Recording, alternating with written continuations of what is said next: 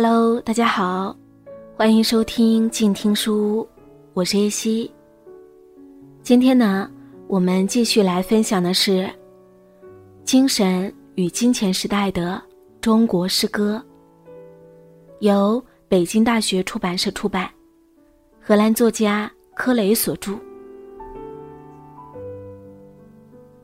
第三节，语境，精神动荡。和金钱的时代，让我们先花一点时间回溯文本、语境与原文本这三个概念。首先呢，从文本到语境，再到原文本，大体上是我这些年里诗歌研究这兴趣的发展过程。但是在本书当中，我无意按照这样的顺序来展开论述，比如说。本章是把关于语境的那一部分内容放在前面，关于文本和原文本的内容放在后面。而从全书范围来看，本章主要探讨语境及原文本问题。关于文本的个案研究，会在本书后面的章节中展开。再者，文本加语境加原文本。是务实灵活的三位一体，而非三足鼎立。我无意切断这三个概念之间的联系，因为在这样一个研究中，他们在多数情况下彼此互动，相互间的边界也模糊不清，甚至有时呈现出来的边界是有欺骗性的。在这个问题上，西川的明确史观可为一例。许多时候，文本也是语境和原文本，语境和原文本经常交叉重叠，类似的现象不一而足。文本、语境和原文本是各自自足的范畴，不能变更，不可互换。但有时也会随着论者观察问题角度的调整而有所激动。本节的小标题：精神。动荡和金钱的时代，旨在概述从二十世纪七十年代末至今，中国当代的社会、政治、文化等诗歌语境方面的巨变。这一时段常被简称为“八零年代”“九零年代”。这种代际划分不仅适用于诗歌领域，也适用于更大的思想文化领域。在具体写作中，我偶尔会使用“八十年代”或者“九十年代”，多见于九十年代诗歌这样的写法。这种情况我们将会遇到几回，以区别于阿拉伯数字写的“八零年代”和“九零年代”，后者表示的是中性的时间概念。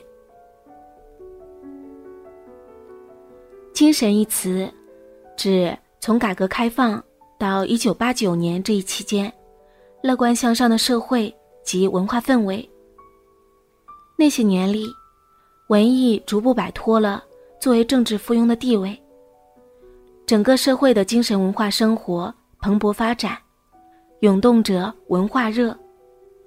诗歌极受追捧，整个诗坛非常活跃，诗人们热情豪放，大展身手。各种期刊、诗集、社团、口号、主义、事件层出不穷。动荡一词，指的是八零年代末期发生的事件及其余波。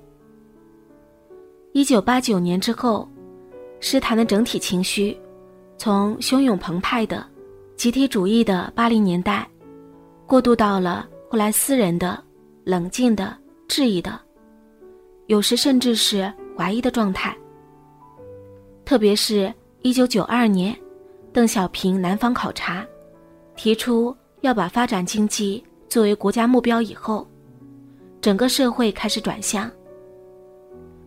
八零年代那种热烈的精神生活氛围消失，一大批知识分子发生精神转向。进入九零年代后。很多诗人停止了诗歌创作。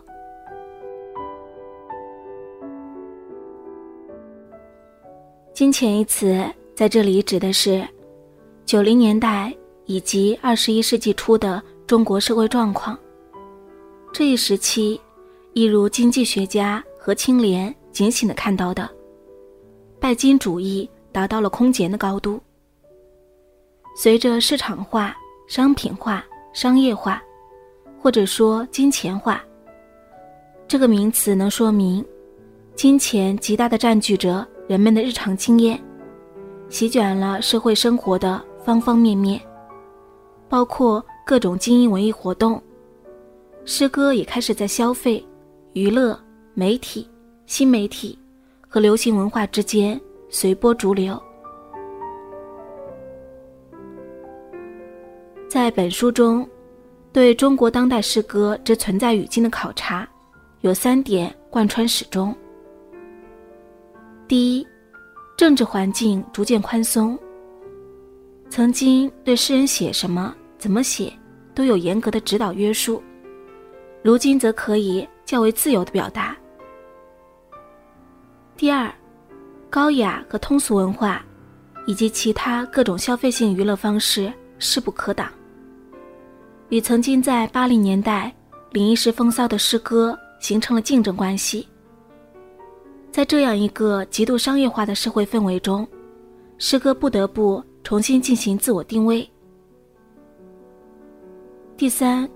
中国诗歌和外国文学，尤其是和内涵向来都非常宽泛的西方文学的关系，已有很大变化。八零年代早期，中国在引进西方文学的过程中，拿来多于批判；如今则对原文化和目标文化皆多质疑。随着全球化时代的到来，中国开始重估自己的文化身份。诗界及批评界也参与了这个过程。以上所言就是先锋诗歌的发展背景。先锋诗歌是一个当下的、我们正经历着的时代中的事物，研究对象的近距离，以及它正在发展中的状态，是研究中所要面对的难题。但是在这里。我绝对无意向读者提供一份完整的先锋诗歌通史。只是，如果我们以文革早期产生的地下诗歌为发端，追溯一下四十年来先锋诗歌史上的某些重要时刻，或许会有所裨益。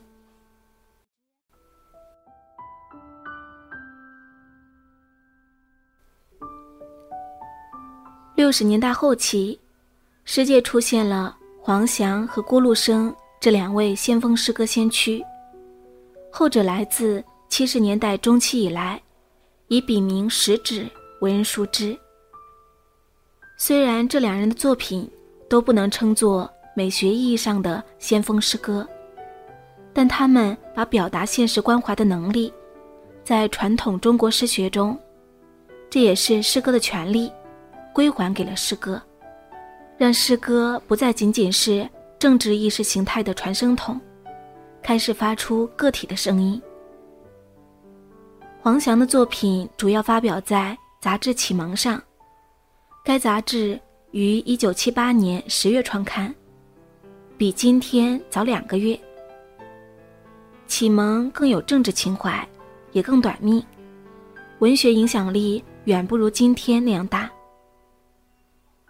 郭路生诗歌的影响尤其深远，当时在知识青年中广为流传，被认为是早期先锋诗人的灵感源泉。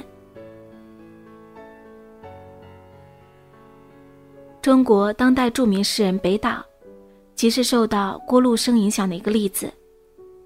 他曾经回忆过郭路生诗歌是如何启发了他，促使他在七十年代初开始了创作。七十年代末，进入主流发表渠道之前，以芒克、画家黄瑞和北岛为中坚力量的今天，成为先锋诗歌的发源地和早期所谓朦胧诗的阵地。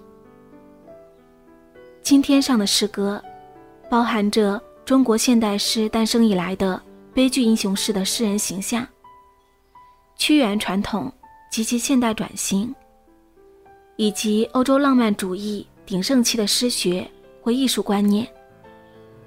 早期朦胧诗具有以下特征：语调夸张，隐喻奇异怪谈，且常常个人色彩很强，以人道主义方式表达对文革的控诉和反抗。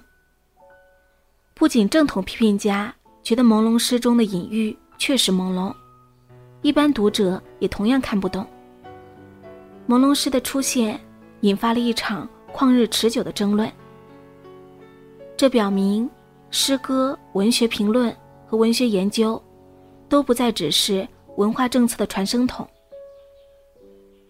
在一九八三到一九八四年间的清除精神污染运动中，朦胧诗和同情朦胧诗的声音，成为被批判的对象。这是正统思想对高涨的西方现代主义大潮的一次打击。清除精神污染运动之后，诗歌创新依旧持续，局势变得明朗起来。先锋诗人群体不再是一个统一阵线，地方诗人不再接受以北京今天诗人群为核心的单一地理中心霸权。八十年代中期以后，民间刊物如雨后春笋般在全国涌现，新的诗学主张纷纷面世。有的明确提出，要和已成前辈的朦胧诗人划清界限。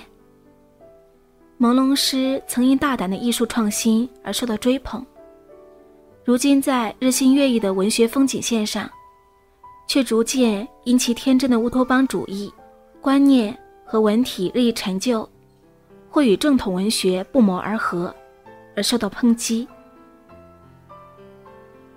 新的诗歌潮流很多。在此举几个突出的例子。与南京他们杂志相关的所谓口语诗，以语言低调节制、平实无华而为人熟知。韩东是口语诗的主要代表。他们还有来自全国各地的其他撰稿人。成都的莽汉派主要诗人有万夏和李亚伟，他们热衷于打破社会。和教育禁忌，女性诗歌及随之而生的相关批评话语，以来自成都的翟永明为杰出代表。寻根派也主要活动在成都，他们主张复兴文化之源，标榜整体主义。其诗作主要见于《汉诗》杂志，主要诗人有石光华、宋渠和宋伟兄弟等。喧闹一时的飞飞派同样来自四川，这个群体既古板又轻狂，代表诗人有周伦佑、杨黎等。来自上海的喜欢自我嘲弄的撒娇派，核心人物是默默和金布特。知识分子诗歌写作以倾向为阵地，代表诗人有北京的西川和海子，上海的陈东东。以上所例，都是出现于1984至1988年间的诗人群体。除了这些，当时及后来还产生了其他许许多多诗歌潮流。北京、上海、南京、杭州，尤其四川，都是当时诗歌活动很活跃的中心。但是，先锋诗歌持续发展，思潮涌溢。活动范围早已超出了这些地方。或许由于朦胧诗的影响力实在巨大，而且对文革之后的所有诗歌都有开创之功。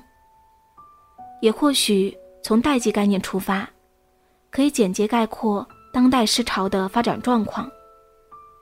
所以，文学史倾向于将上文所说的八十年代中后期至。九十年代初期的各种诗潮，统称为第三代，也称为新生代，或者后朦胧诗。即使这些诗潮内部彼此大相径庭、互难兼容，这个命名太过宽泛笼统，除了对先锋诗歌发展过程做了时间上的划分以外，了无意义可言。后来出现的第四代、中间代、七零后、八零后等命名，与此类似，也是各路人等积极宣传或炒作，促使某个群体进入批评视野及文学史的手段。尽管如此，关于八十年代先锋诗歌，我们仍可概括两点：第一，迸发出了多样性，样态堪称丰富；第二，诗坛上开始出现崇高和世俗的对立，这最终发展成为先锋文学的醒目特征之一。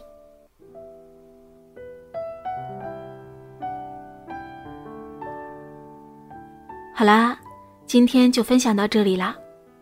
如果你想和我一起阅读这本书的话，可以关注微信公众号“倾听有声工作室”，在书微店菜单下单购买。感谢你的收听，我是叶希，下期再会啦。